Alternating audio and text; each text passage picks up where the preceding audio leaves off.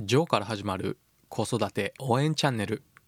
このチャンネルではワンオペ経験7年のジョーが子育てやビジネスにおける悩みや考え方を解説することで僕なりにあなたを応援します。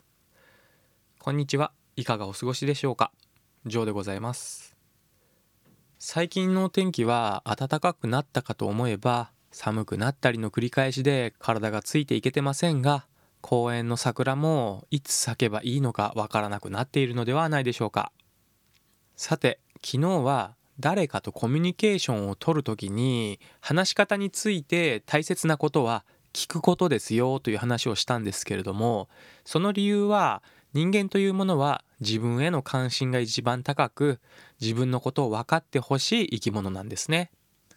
ということは自分のことを分かってくれる人イコール自分の話をよく聞いてくれる人に好意を持つ生き物だということが理解できるかと思います。よって誰かと話す時にその相手の話を聞くということの重要性は理解できますよねという話をしました。本日はその聞くということを前提にしつつもその先の話し方におけるコツであったり言い回しについての話をしていこうと思います。それでは早速始めていこうと思います。まず話を聞くという時に大切なのは当たり前と思うかもしれませんが相手を否定しないということを意識しましょう。おそらく男性に多い傾向があると僕は思っているんですけれども話を聞きながらその話の内容が間違っていると感じたりあと自分が解決策を思いついた場合にその話を遮って否定したりあと改善方法を提案したくなることがあると思うんですけれども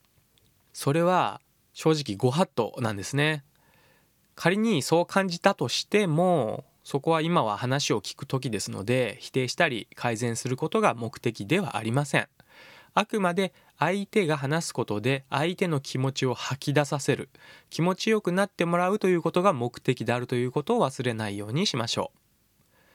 そしてその話を聞くときは相手の話を聞いていますよということをアピールするために少し笑顔でうんうんとたまにこのうなずく行動を混ぜるようにしましょう。そうすることで相手はあなたが話を興味を持って聞いてくれていると安心して話を続けることができるんですね。そして話の途中で相手の話を拡張させるために使えるコツとしては「へえそうなんですね」と簡単を入れたり相手が言ったことを同じように言って内容を確認するために反復するということもできます。あと例えば辛いことがあったというようなことを相手が話していたらそれは大変だったねと共感を入れたりすることもできるんですね。さらにその先をもっと聞きたいと感じる時はでその先どうなったの？などの質問を入れてあげることもできます。このようなことを話の間に挟んで相手の話を聞くことができると相手の話は拡張していってどんどん話をしてくれるようになります。相手とのコミュニケーションをするときに自分が話す必要はなくて相手が話しやすい環境を作っていく。そして相手に話してもらって気持ちよくなってもらう。これができれば相手はあなたと話をすることが楽しくてしょうがなくなりますのであなたに好意を持つようになっていきます。続いて話し方のコツはあなたというキーワードを会話の中に入れることです。これはあなたに興味がありますよとかあなたの話を聞いていますよということが相手に伝わるため話の中であなたという言葉を入れることも重要です。もちろんこれはあなたという言葉にこだわる必要もなくて固有名詞であったり〇〇さんと入れ替えても全然いいんですよね。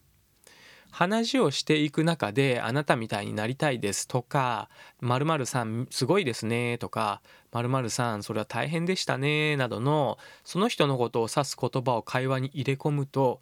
相手はあなたがよく話を聞いてくれているそしてあなたとの会話が心地よくなる可能性が高まりますのでこの個人を指すあなたや名前を会話に入れることは意識してみるといいでしょう。